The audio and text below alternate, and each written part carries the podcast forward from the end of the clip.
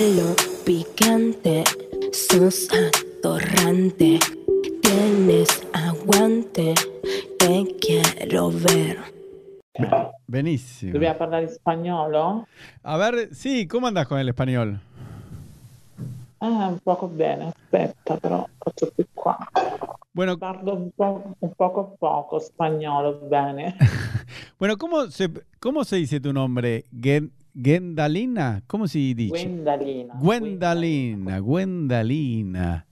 E ma che casino ha fatto Gwendalina con il Mauro Ma, Icardi? eh, ma perché qui in Italia, aspetta, qui in Italia mi hanno contattato, hanno detto cosa ne pensi di quello che è successo a Mauro Icardi e Vandanara? Sì. E io ho detto, giustamente ho detto la mia, però io, io non sapevo che poi andava anche in Argentina, ma a me è successo già nel 2019, io non ho avuto né denuncia né querela, che tanto che io a Wanda l'ho incontrato in un programma televisivo italiano, ci siamo anche parlati due minuti nel 2019, prima Sì. del Covid.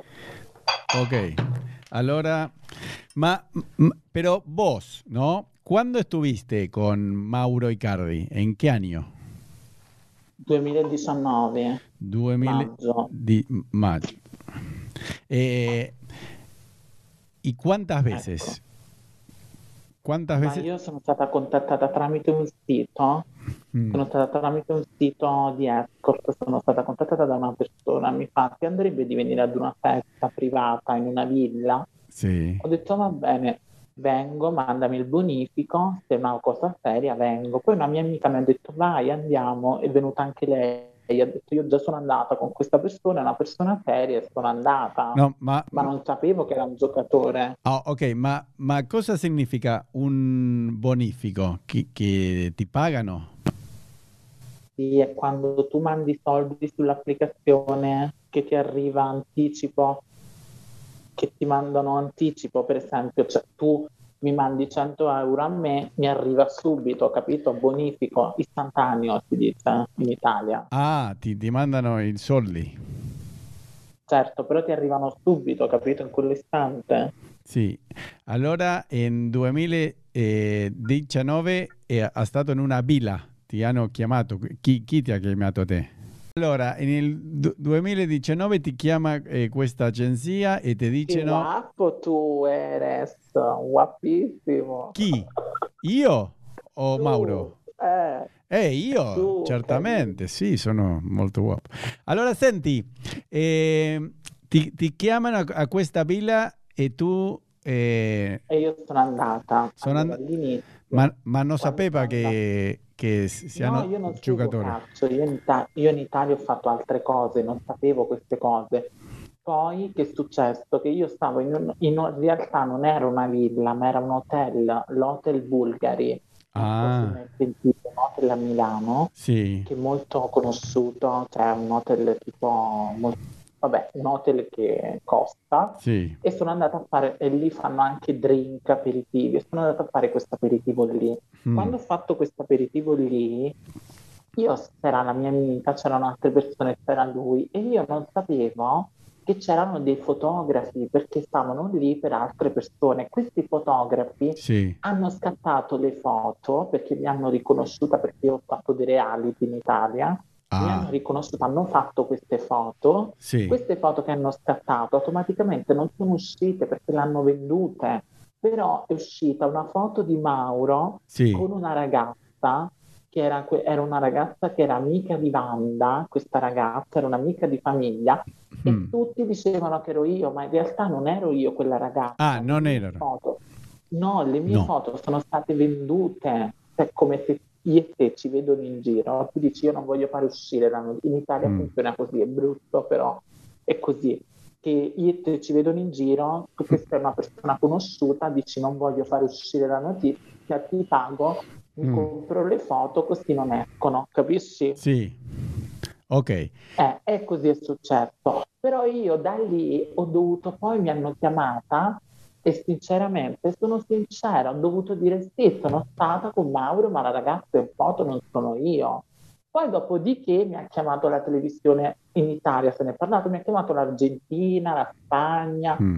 E io all'inizio non sapevo nemmeno se dirla o non dirla questa cosa, perché mi sono trovata in, una, in un ambiente che non conoscevo la lingua, cioè io conosco lo spagnolo perché ho vissuto a Ibiza tre anni, Sì. però io non conoscevo la lingua, cioè ho detto, oddio, faccio una cosa buona o una bu- cosa cattiva, perché è andato a discapito anche del mio lavoro, perché chi fa la escort deve mantenere un segreto professionale, non è che posso dire in giro, Sì. sono stata a letto con te, se no nessuno più mi chiama e viene da me, no? Mm. Ok, ma, ma tu, ma, ma tu, avevi stato con Mauro a letto, sì o no? Hai fatto il sesso, sì o no? Un pompino, cioè come ti devo dire? Ah, un pompino. Un blowjob, come si dice? in No, eh, pompino, io capisco, il pompino e blowjob. Um, acá decimos Vabbè, en Sì, non Argentina... è che ho fatto chissà che un pompino. È un pompino. ubriaco. Eh, ma è- a, Guarda, a- a dove? guarda che lui, Sì. che lui era con un amico che facevano uso di cocaina. Lui non lo so, però questo suo amico tirava Sì?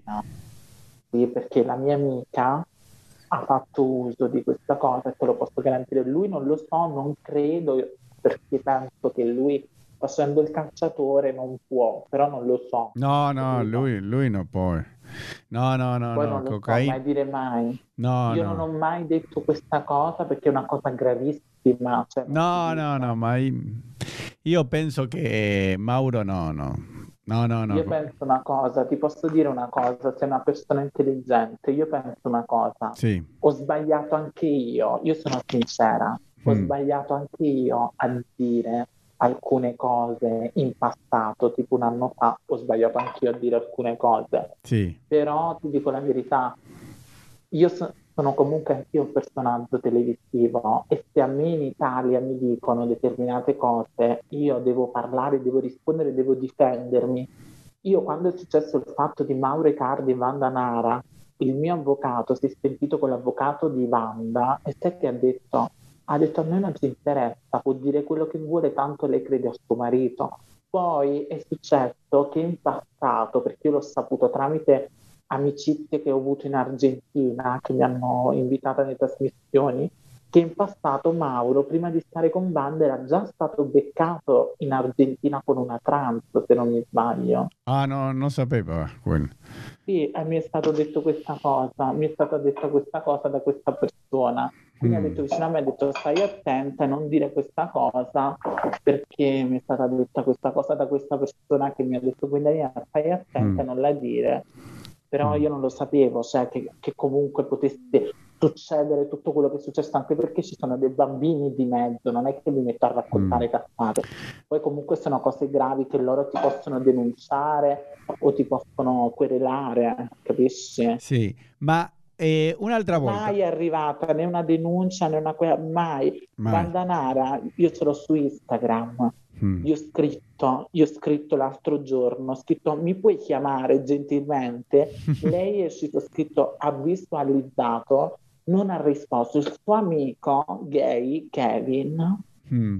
ha fatto un commento su di me che io lui l'ho conosciuto al Grande Fratello quando lei era opinionista del reality Grande Sì. Fratello VIP 2020 io a, lei l'ho conos- a lui l'ho conosciuto e, e lui mi ha conosciuta e io adesso voglio vedere Kevin cosa dice perché io conosco amici che conoscono Kevin quindi cioè, voglio vedere proprio cosa dirà Sì. ti dico la verità Ma, ma andiamo un- un'altra volta al pompino.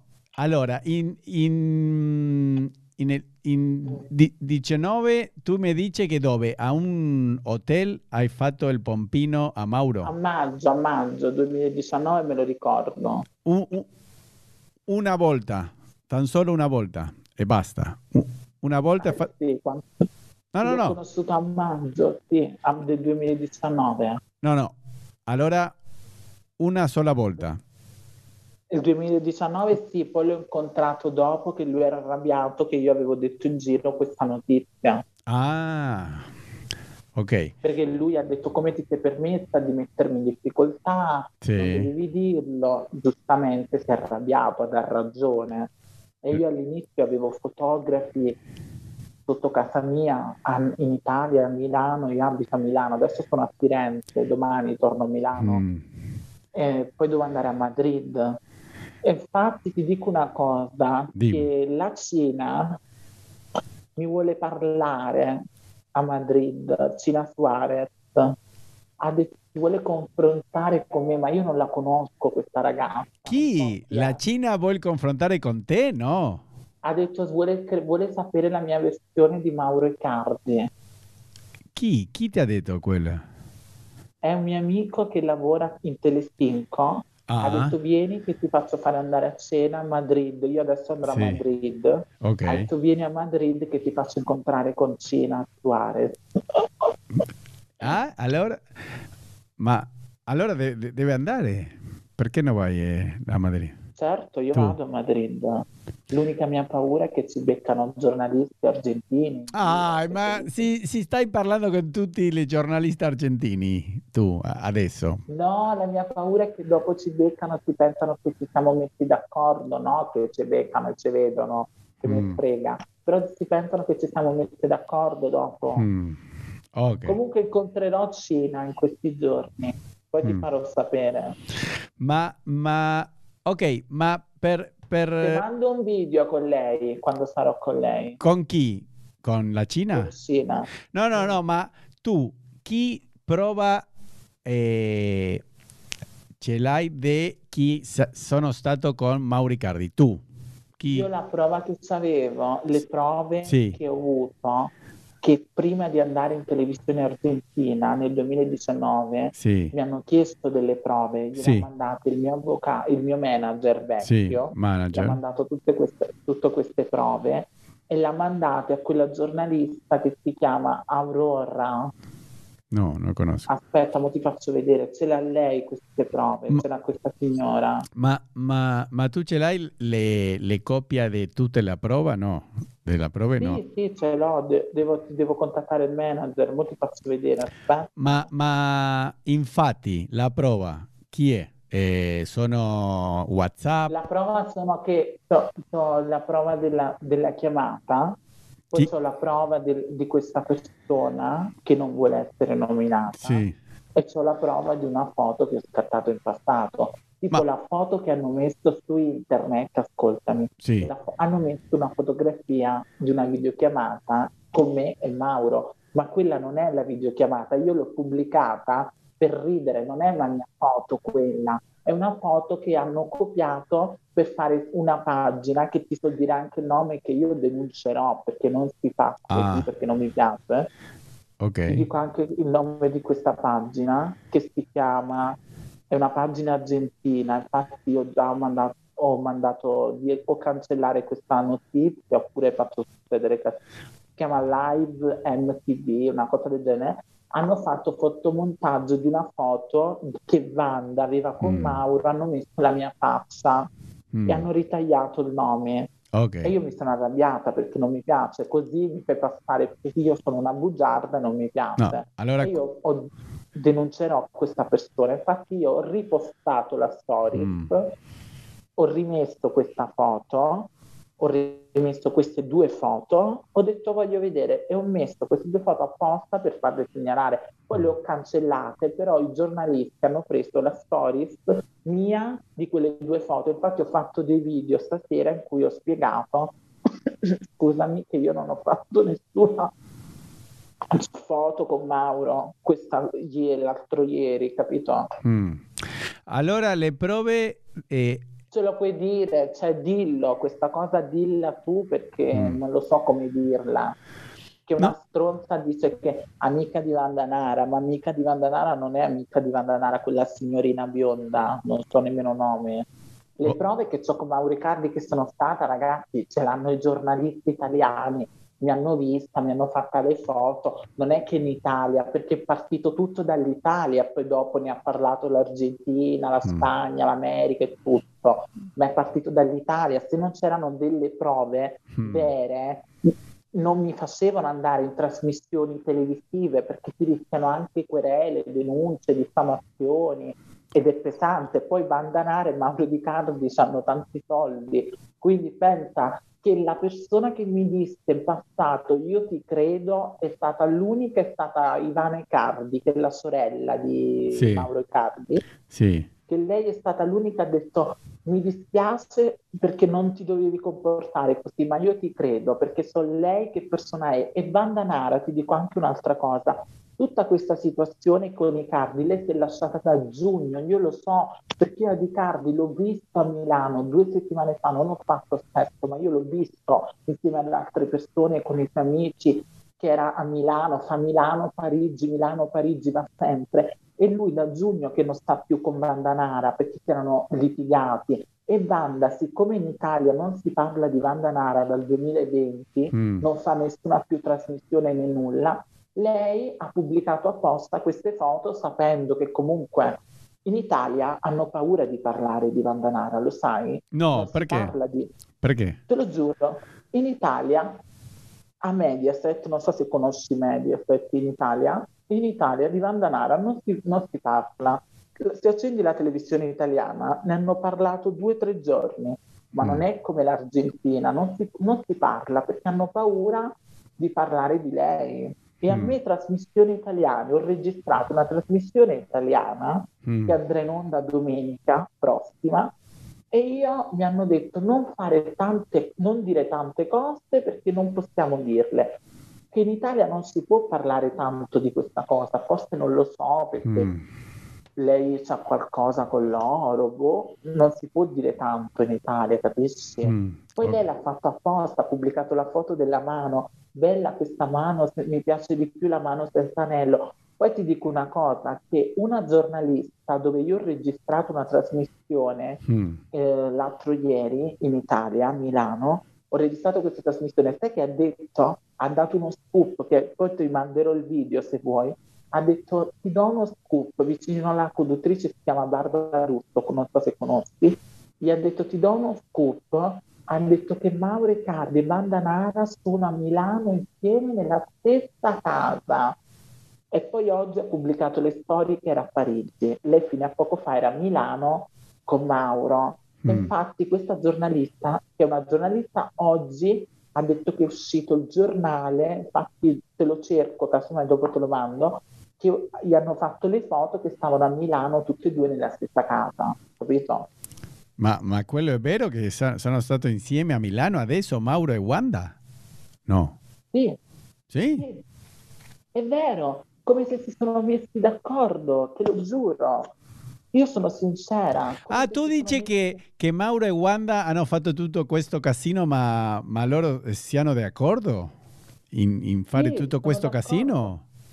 Sì, per me sì, te lo giuro, perché, perché guarda, anche nella trasmissione che ho registrato in Italia, te lo giuro su mia madre, nella trasmissione che ho registrato in Italia, la giornalista, che è una persona che non se ne frega di fare televisione, niente, Sì.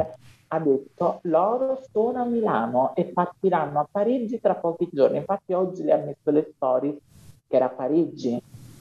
Non so se- quando lei ha pubblicato le storie, che Mm. stava in aereo, tutti quanti si credevano che lei andava in Argentina. No, Invece no, no. lei è venuta, lei è venuta a, come si chiama, a Milano, Sì. ha messo le foto con le figlie, Sì. con Francesca, Isabel, non mi ricordo i nomi, le ha messe le foto e stava venendo in Italia. Infatti la, la conduttrice in Italia ha detto ti assumi la responsabilità, perché in Italia sono un po' chiusi di mente, detto ti assumi la responsabilità di quello che stai dicendo? Lei ha detto sì, Mm. venerdì escono giornali. Mm. Infatti è uscito un giornale italiano, se te lo trovo, se ti faccio sentire proprio audio, aspetta, se trovo il video ti faccio sentire. No, ok, va bene, ma eh, ehm, Gendalia o Wendalia, tu- tuo nome? Gwendalina. Gwendalina, Gwendalina. Gwendalina. Allora, eh, insomma, Sebas Tempone, lui ha le mie prove che io sono stata con i cardi. no, no, no, no. All- allora, insomma, tu eh, sono stato una vece e Ai ba- cardi io sono stata una volta nel 2019, due volte successo anche nel 2020 e 2021, ma io sono sincera, le altre due volte ho parlato perché lui mi voleva denunciare, perché disse che era stato troppo scandalo, clamore, sì. troppa vergogna, troppa cosa così, però comunque più di un pompino non è successo, però ti posso dire una cosa, che questo ragazzo è manipolato da questa signora, perché questa signora Chi? è una grandissima Wanda, Wanda. Una grandissima stronza. Sai che gli ha fatto? Ha messo un investigatore privato per pedinarlo a lui e sai che gli ha detto Wanda Nara? Lui no. ti do un'anticipazione che hanno detto nella trasmissione che andrà in onda, che abbiamo registrato dove c'ero anch'io in studio. Hanno detto che lei avrebbe detto a lui se tu mi lasci, io ti faccio perdere tutti i soldi, mi devi dare sì, 50 sì, milioni di dollari. Ha detto poi e ha detto voleva, non so che cosa voleva, gli faceva perdere la carriera, l'ha minacciato, mm. non si fa. Perché Mauro è un ragazzo giovane, al di là che io anch'io ho sbagliato forse a dire troppe cose, mi sono fatta prendere dalla voglia di pubblicità, perché chi fa questo lavoro a tutti ci piace fare pubblicità, no? Mm. Però su cose più serie magari no. Però lui, Mauro, io l'ho conosciuto, è una persona, è un ragazzo buono, sì, è buono. Non, è, non è troppo, capito? Sì. E da questa persona è manipolato tantissimo e per colpa mm. di questa persona lui non può nemmeno vedere la sua famiglia per colpa sua. Il papà non vive più con loro, prima viveva con loro il papà Juan, adesso mm. non vive più. Quindi è molto manipolato da Wanda. Io ho incontrato Wanda Nara, lei sa che mi ha fatto? Mi ride di persona perché c'è era il grande fratello Vippo, io ero ospite in questa trasmissione, c'era lei, mi vide, parlo due minuti, ah ciao, sì, ma tutta questa cosa, bene, basta, mm. poi faceva l'indifferenza. Lei è una persona, aveva, si, si, mm, come si dice, si vantava che aveva al piede degli stivali da 20.000 euro di, mm. di Philip Penn, mm. che quando io l'ho vista, e lei mi guardava così, con la coda sott'occhio, capisci? Poi, tesoro, ognuno fa quello che vuole della sua vita e poi la prova che i giornalisti, oltre a dire questa ragazza, se si inventa tante bugie come dicono, dovrebbe essere mm. premio Oscar, sì. dicono, no? Dice però la prova l'ha data Mauro, ha detto noi ci siamo litigati perché a me voleva una relazione aperta, perché lui è, come ti posso dire, castrato da questa persona, mm. eh, cioè, non può vivere questo ragazzo. Okay. E lui non era così, era uno che non giocava a calcio, andava a bere con gli amici, andava a ballare. Mm. Perciò avrà cercato Cina, Mila, non so come si chiama, Suarez, questa ragazza, che sì. poverina non è nemmeno giusto. Io ho sentito questo mio amico che la conosce, ha, mm. detto, che no, ha detto che gli hanno rovinato, aveva un contratto in Spagna, non gliel'hanno fatto più e non è mm. giusto, non si fa. Mm. Ok, ok. Uh, e, e, tu quanti anni hai adesso? Tu? Io 26. 26, ok, ok, benissimo. Eh, ok, ehm, tante grazie per tutte le, le informazioni.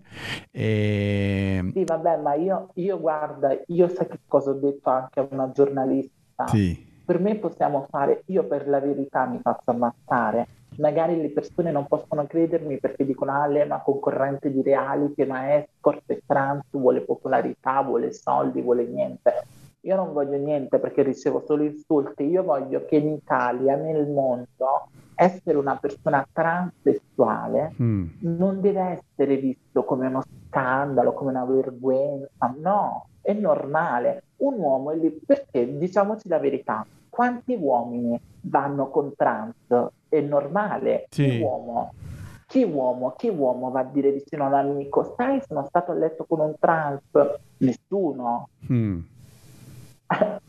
cioè, io ho conosciuto tanti calciatori però dei calciatori con Mauro è stata una cosa, non è che io l'ho ricattato, ho detto se non mi paghi io ti parlo male. Io pensavo che Mauro mi pagava, Mauro non mi ha pagata. Poi la mia amica ha detto sono uscite delle foto, ho detto ok non mi ha pagata, sono uscite delle foto, allora dico che sono stata a letto con lui, punto. Lì ho fatto così perché io dovevo essere pagata, se io venivo pagata, lui era un cliente, io stavo zitta, come sono stata zitta con tanti politici italiani e tante persone italiane. Sì. perché non c'è solo Mauro Icardi in Italia, a me ci sono persone che, direttori di rete televisive che mi portano, che mi pagano, però loro mi pagano quello che succede nella camera di hotel, a casa loro, nella mia casa, sono cose tra me e loro. Sì, certamente. Capisci? Sì, ho ma capito. Lui non mi ha pagata, lui non mi ha pagata e la gente ha detto no, ma lui è un calciatore e non si fa così perché tu mi hai contattata da un sito, poi No, ma, a quel punto. ma un attimino, ma per il pompino eh, c'è qualcuno che ha pagato il manager di, di Mauro? O... No, nessuno. nessuno. Io perciò mi sono incazzata e dopo ho ringraziato i fotografi di aver scattato foto che io entravo nell'hotel e tutto. Lui le ha comprate le foto ha detto no, non ti permettere di parlare perché lui l'ha comprata le foto. Ho detto no, a maggior ragione io parlo. E infatti io ho dato le prove di messaggi, gli ho scattato una foto mm. perché era un bel ragazzo, gli scattai una fotografia nel letto e lui gli fece una foto, gli scattai la foto e io meno male che avevo quella foto che perché gli scrissi alla mia amica, la mia amica mi chiamò e io gli scrissi su WhatsApp guarda che sono nel letto, sono con un bel ragazzo ti chiamo più dopo, vengo dopo, sono impegnata perché devo andare ad una festa. Mm. Meno male che gli ho mandato quella foto a quella mia amica, se no non mi avrebbero creduto. Poi da lì mi hanno invitata alle televisioni. Ma, no, ma un attimo, un attimo. allora tu ce l'hai una foto con Mauro a letto? Certo, c'è una foto che mi stucchia il cazzo, però non è che posso pubblicarla, perché stucchia il cazzo. C'ha anche dei figli, mi è stato sconsigliato dall'avvocato pubblicare una foto del genere. Io l'ho mandata alla televisione argentina, sa tutto di me. Infatti io sono stata invitata in un programma, ho registrato un programma che non so come si chiama, Ultima Ora, che la conduttrice è lei. Aspetta, ti faccio vedere, che la conduttrice lei già aveva le mie prove, già mi ha conosciuta, questa qui. Si chiama questa. Vedi, la conduttrice è lei. Guarda. Eh, ah, sì. Eh, e lei, già, lei ha le mie prove, c'ha tutto. E infatti non so. Ma allora tu ce l'hai un, un, una foto di Mauro Icardi nudo e con il cazzo? Se lui è nudo o no? Sì. Ho capito bene o no? No, no, di, di... Sì, con il cazzo. No, no, ma, ma, ma, ma c'è anche la faccia di Mauro, si, si, si vede c'è che... la faccia, si vedono i tatuaggi, perché lui sta con la testa così, si vede qua che sta scritto ah. il nome della figlia. Allora, mi, mi, mi, puoi inviare a me per WhatsApp la, la, la foto? Sì, a me. Aspetta, la devo trovare aspettiamo. Mm. Perché l'hanno mandata in onda una volta in Argentina, l'hanno tagliata però. Aspetta, no, no. Perché questo telefono, telefono vecchio devo vedere questa. Perché c'ho un video dell'Argentina. No, a- allora Mauro è tutto tatuato. Bene, allora tu, si, si vedi tua faccia in, in, la foto e anche Mauro e il, il... No, si vede che, che sta sul mio corpo, si conosce la mia pelle. Ma tua faccia no. Che sta appoggiato qui, che sta appoggiato qui. Ok, mi la puoi inviare Do- la, la foto?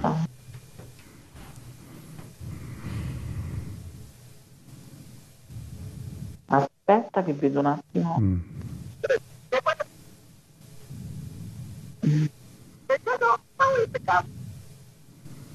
Ah, lei è un'altra signora che ha la mia prova. Vabbè.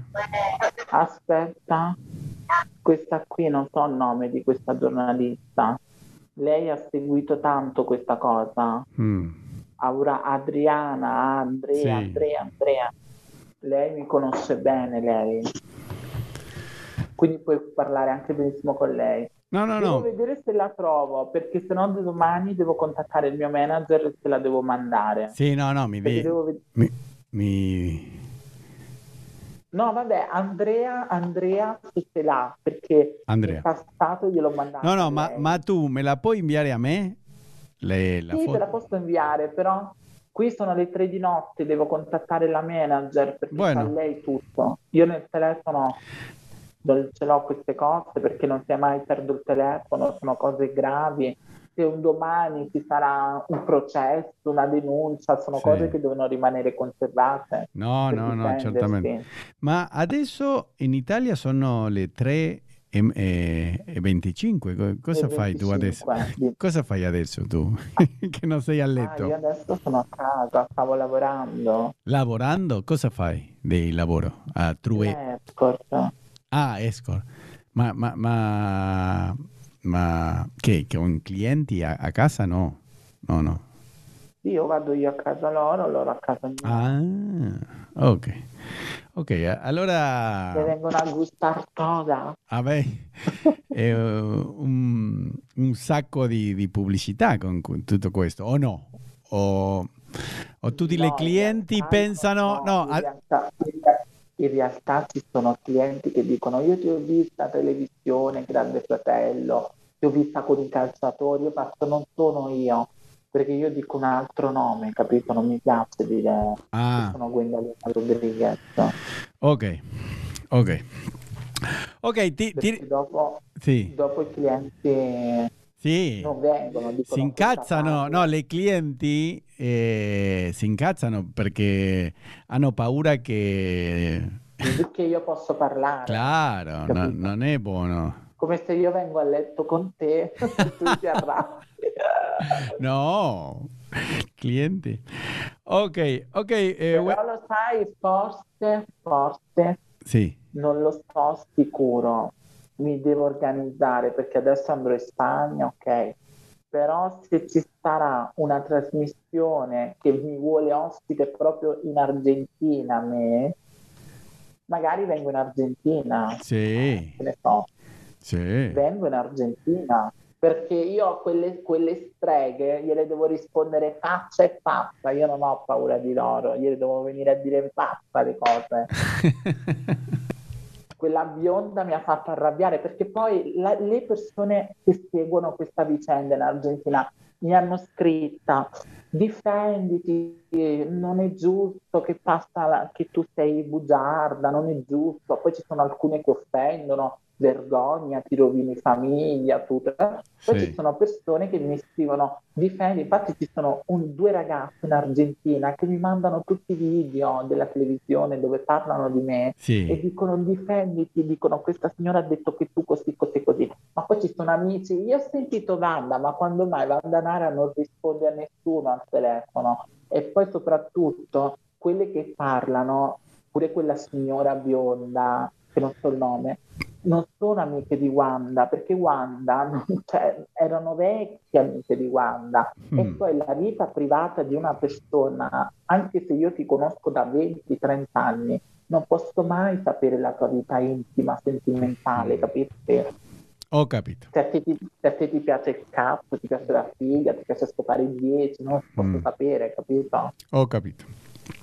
Ok, sono? eh? Che ore sono lì? Eh, qua in Argentina è 10 e mezzo Di, di notte? della notte, sì. Ah, della notte, bello. sì, Così sì. diventa, diventa notte. E quando da noi è giorno, lì è notte. Sì, no, sono mm, sei, no, adesso no, sono 5 ore. Sì, Ah, so- infa- sono infatti, sì, guarda, sì, 5 ore. dai, ci vediamo presto. Sei stato gentilissimo, sei stato carinissimo sei una bella persona. No. Un saluto per la tua trasmissione. Ok, tante grazie. Un bacio. Ciao bacione. amore, bacio. Muevo la colita, ey. Quiero tu boquita, ey. Dame tus caricias, ey. Estoy calentita, ey. Mueve tu colita, ey. Quiero tu boquita, ey. Darte mis caricias, ey. Estás calentita, ey.